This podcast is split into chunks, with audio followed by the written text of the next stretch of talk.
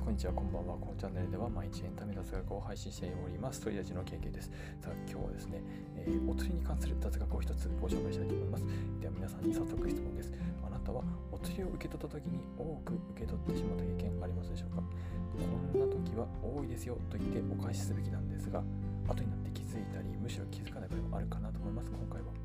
お釣りを多くもらったら有罪無罪か一度考えたことあるこのテーマについて真相に迫っていきましょう。結論です。お釣りを多く持ってもらってしまった場合はですね返さなければ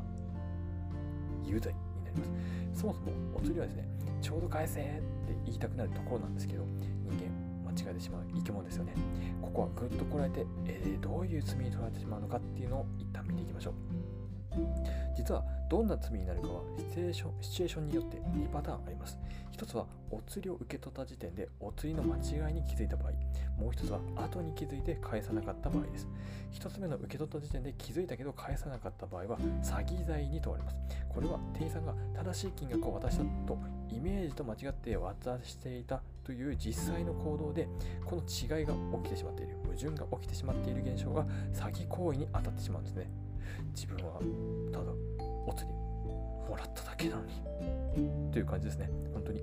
でそして2つ目の後にの後にですねお釣りが多いことに気づいた場合です。これはですね横領罪に問われます。横領罪です。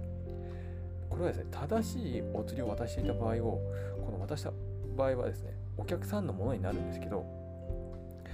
これをお釣りをですね多く受け取った分に関しては店員さんのものではなくても店員さんがすでに渡してしまったものであっても所有権は店員さんつまりお店側のもののままなんですね。つまり後であお釣り多かったなと思って、まあ、ラッキーだと思って自分のものにしてしまうと横領したっていう罪に問われてしまうんですね。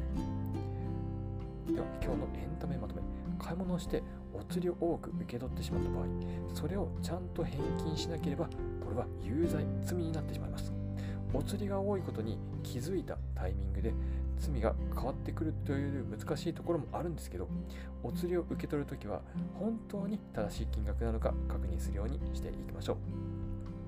本日の雑学はこれにて終了。また明日も取り出しでお会いしましょう。